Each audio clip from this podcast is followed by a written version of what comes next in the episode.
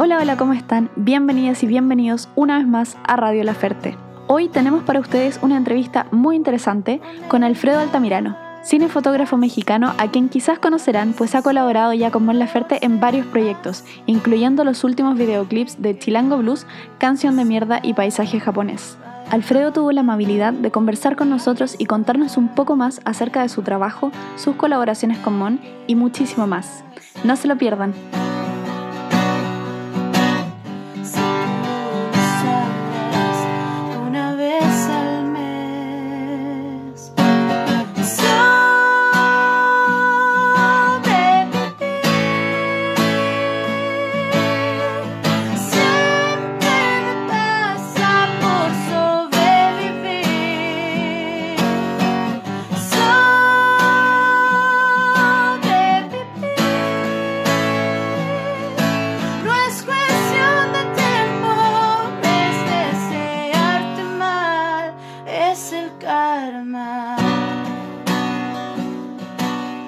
Me presento, yo soy Alfredo Altamirano, yo soy director de fotografía eh, mexicano y vivo entre París y México, trabajo entre, país, entre París y México y Estados Unidos y un poco donde me lleve este, el trabajo. Y yo hago sobre todo películas, hago cine, publicidad, videoclips.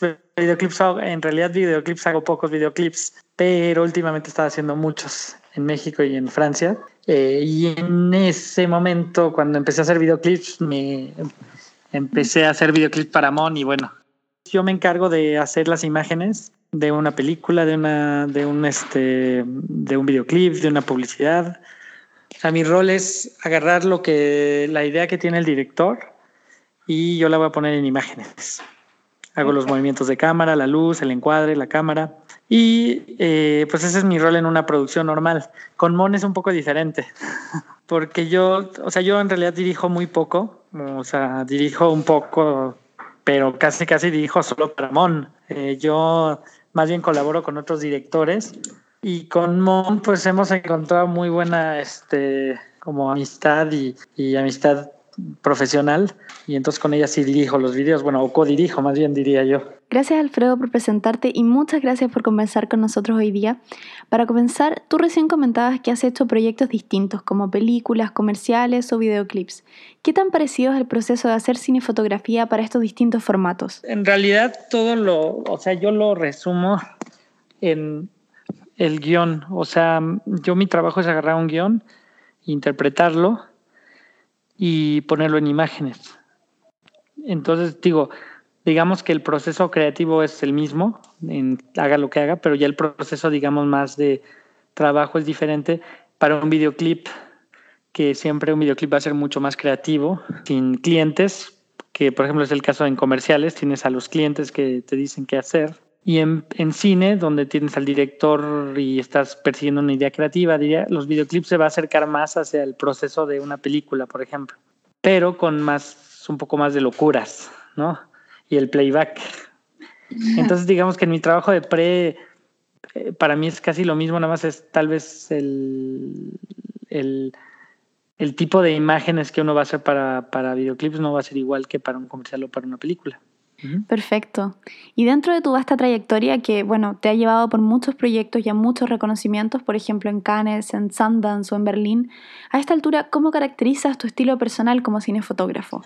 Pues yo tengo un estilo de naturalismo. A mí me gusta mucho el naturalismo, me gusta cuando la luz se ve natural, cuando es una luz suave y sin embargo bella eh, que es justamente algo que a veces en los videoclips, sobre todo en América Latina, no se usa mucho.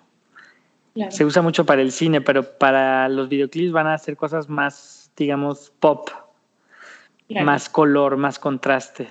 Este, y yo no me voy por ahí, yo trato de todo lo que hago siempre llevar ese estilo como más, para mí todo lo que hago se tiene que ver como una película como si estuvieras viendo una película. Y sin duda lo logras, ¿no? Bueno, desde una perspectiva muy ignorante de los aspectos técnicos de la cinefotografía, al escucharte describirlo, aparece muy evidente pensar que los videos que filmaron tienen un estilo de contrastes y usos de luz natural muy propio de las películas, ¿no? Y cuéntame para llegar a este estilo, a lo largo de tu carrera, ¿quiénes han sido algunos de tus modelos a seguir o tus inspiraciones en la cinefotografía? Pues me inspiro de mucho, o sea, en la fotografía, el fotoperiodismo me gusta mucho. Y en, en directores, o sea, en artistas de dirección de fotografía como Roger Dickens o eh, Manuel Ubesky, obviamente, o antiguos como Eduardo Serra, todos esos son directores de fotografía para la gente que no sepa, eh, de muchas películas que ya vieron, pero como nadie sabe y nadie conoce a los directores de fotografía, todos son nombres a veces que, que nadie, que nadie este, conoce. Y de personas más conocidas, me gusta mucho la pintura, me gusta mucho Vermeer, Rembrandt, Rembrandt, como se dice en español, y este, donde hay mucho contraste, mucho, me gusta mucho los pintores, por ejemplo, que usan luz que viene de la ventana. Entonces, para mí son esas son las fuentes. Eso y digamos, y también la vida. Realmente a veces yo, cuando los estudiantes me dicen qué tengo que hacer, cómo le puedo hacer para estudiar esto, le digo, pues primero salte a la calle, ve, vive, viaja, entonces también mi fuente de inspiración, digamos que es la gente, la vida, cuando uno sale y se va a pasear. Qué bonito, Alfredo. Creo que estamos sin duda aprendiendo mucho y de verdad te agradecemos la oportunidad de conversar. Y pasando ya directamente hacia tus colaboraciones con Mon. Sabemos que han trabajado juntos en varias oportunidades. Hicieron una sesión de fotos en 2018, hiciste fotografía para antes de ti y ahora una colaboración más extensa para estos tres videos. ¿Nos puedes contar un poco más acerca de cómo comenzó y cuál es la historia que hay detrás de esta relación de complicidad artística, si se le puede decir de alguna forma, que tienen juntos? Este, pues con, pues la primera colaboración fue con Antes de ti. Yo en ese momento no hacía videoclips, hacía muy pocos videoclips. Y entonces un amigo, que es mi mejor amigo, que era que produjo unos, un concierto que ella hizo, entonces me lo, me enseñó. Y yo cuando le escuché, o sea, yo a veces, o sea, cuando no me gusta, no lo hago, en serio. Entonces yo le escuché a ella y dije, órale, está, está muy padre lo que hace ella, me gusta mucho. Y este y le dije, ahora sí, eso sí me, sí me gustaría hacer. Y me, me, enseñé, me escuché antes de ti. Y dije, órale, está muy fuerte esta canción, está muy buena. Y acepté. Y entonces, pues conocí a Mon en una junta. Y fue como amor a primera vista de que hicimos un clic inmediato. O sea, como inmediatamente vimos que estábamos en la misma en la misma, ¿cómo se llama? Tendencia artística, las mismas referencias, los mismos gustos, la misma sensibilidad. Y en ese momento hicimos Antes de ti, que ella dirigió, eh, yo fotografié. Y ahí hubo una cosa muy, este, de, donde ella luego, luego confió en mí. Mon es una persona que si sabe que puede confiar en ti, te da plena confianza. No va, no es de las personas que te está ahí molestando y que no confía y que revisa y que revisa. O sea, realmente si ve que trabajas bien y que en cualquier cosa, este, te da confianza.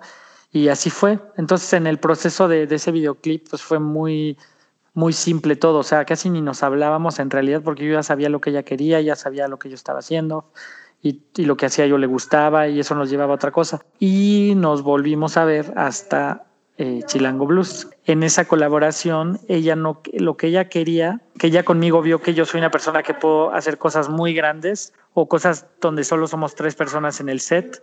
Quiso hacer una cosa mucho más intimista. Entonces me habló, me acuerdo, y me dijo, oye, quiero hacer unos videos nada más tú y yo.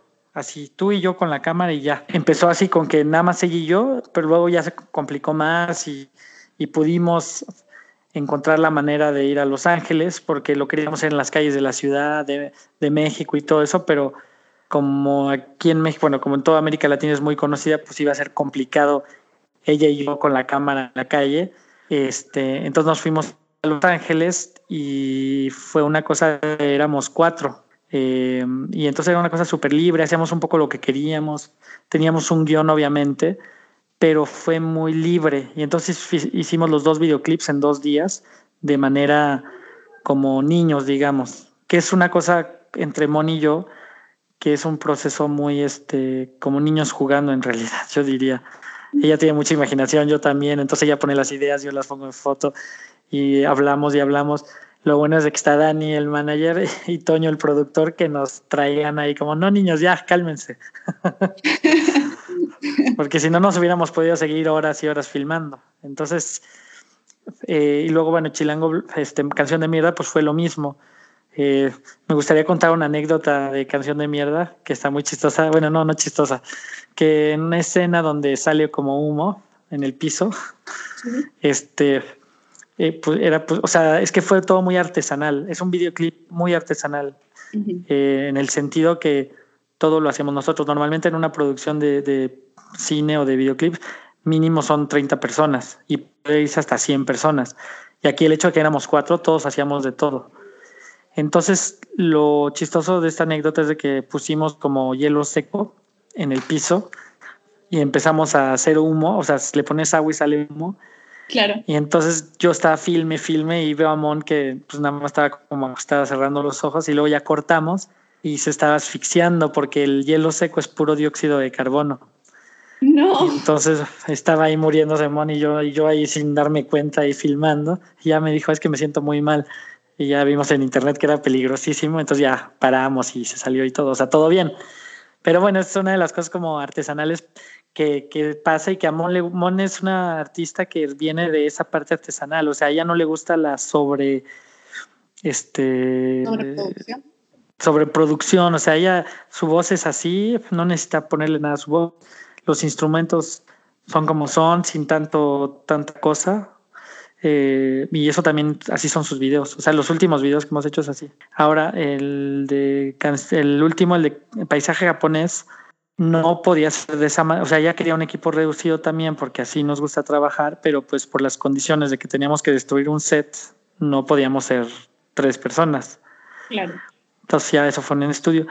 Esa, esa, esa, este, mm, ese videoclip, eh, lo que pasó es que estaba, estaba de gira en Europa y yo vivo en París, entonces me dijo, voy a pasar a París, hacemos un videoclip, le dije, órale, vamos a hacer un videoclip.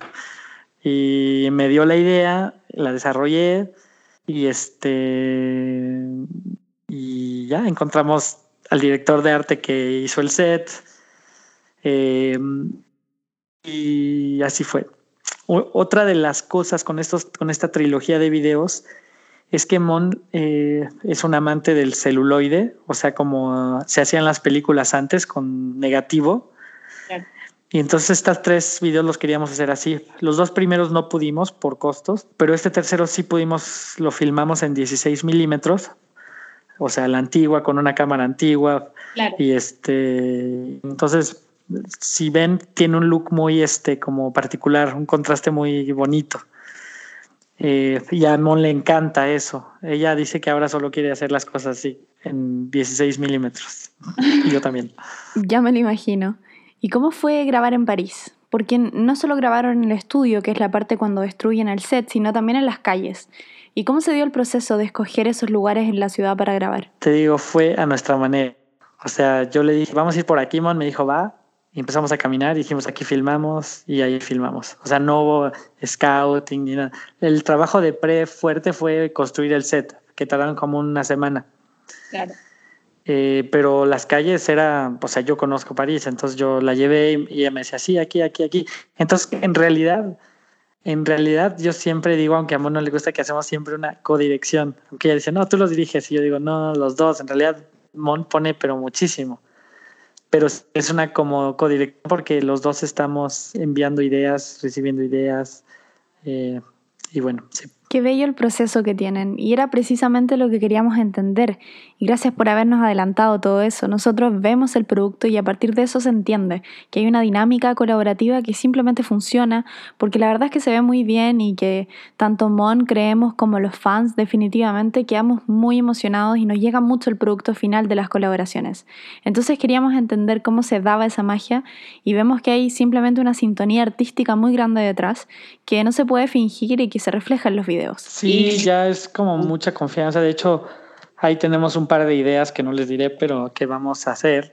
Ahora yo le dije, oye, ¿y si hacemos esto? Y dice, ah, sí, o, no sé, cualquier cosa, ¿no? Y sí, o sea, ya es como, para mí es como un juego ya. Yo creo que para Mon también. A le, les, le encanta dirigir y aunque es muy modesta, es muy buena directora porque ha hecho, ha hecho no nada más sus videos, ha hecho otras cosas y es muy buena.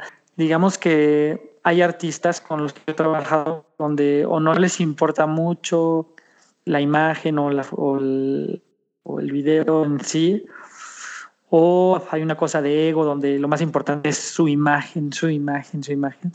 Y Mon en sentido es una gran artista porque sabe que lo importante es su imagen, pero también comprende el lenguaje cinematográfico y, o sea, realmente está bien chistoso porque Mon lo que haga es, lo hace bien. o sea, se pone a cantar, canta perfecto. Se pone a dirigir, lo hace bien. Entonces, y luego hasta me está corrigiendo a mí cosas de fotografía. Ahí le digo, ya, por favor, porque también lo hace muy bien. O sea, digo, no, no, o sea, yo la conozco bien, entonces no es, no es solamente una gran artista, pero una gran persona. Humanamente, en serio, es, se ha convertido en una amiga muy, muy eh, buena mía. Qué lindo, estoy segura que Mon se va a sonrojar con tanto cariño y que tendría solo cosas lindas también para decir de vuelta. Y Alfredo, ya para terminar, quisiera preguntarte, quizás para quienes les gustaría entrar en el mundo de la cinefotografía, en su desarrollo profesional o de otra forma, ¿cómo fue tu camino y cómo entraste a esto? ¿Qué te motivó? Mm, pues la fotografía siempre me gustó. La fotografía, la foto fija me gustó mucho, me gustaba mucho el cine y no es algo que preparé así que diga yo quiero hacer esto, sino que simplemente se dio, tomaba muchas fotos, me metí a la escuela de cine y empecé a hacer dirección de fotografía en la escuela y ya. Empecé a hacer cortos, este, y luego ya cosas más grandes, más grandes, más grandes y, y bueno, ahora ya, ya ahí estamos haciéndole la luchita, como decimos en México. Y nada más quería agregar, los invito a los que les interese la dirección de fotografía. Yo tengo un podcast también de direcciones de fotografía, eh, que sí es, muy, es más técnico, pero es para que si alguien de los que esté escuchando le interesa, el podcast se llama Cinefotógrafo Latinoamericano y está en todas las, en, Apple, Spotify y todo eso. Y en red está como Cinefoto Latino. Entonces, este, pues a los que les interese más sobre este arte de la dirección de fotografía, pues no duden en, en escuchar. Ya saben, amigas y amigos, a escuchar el podcast Cinefotógrafo Latinoamericano en redes como Cinefoto Latino para saber más sobre este hermoso arte. Queremos darte las gracias, Alfredo, por tu tiempo y todo lo que compartiste con nosotros. Pues muchas gracias. A quienes nos están escuchando les agradecemos su apoyo y nos vemos en una próxima vez con más entrevistas, noticias y contenido por Radio La Ferte.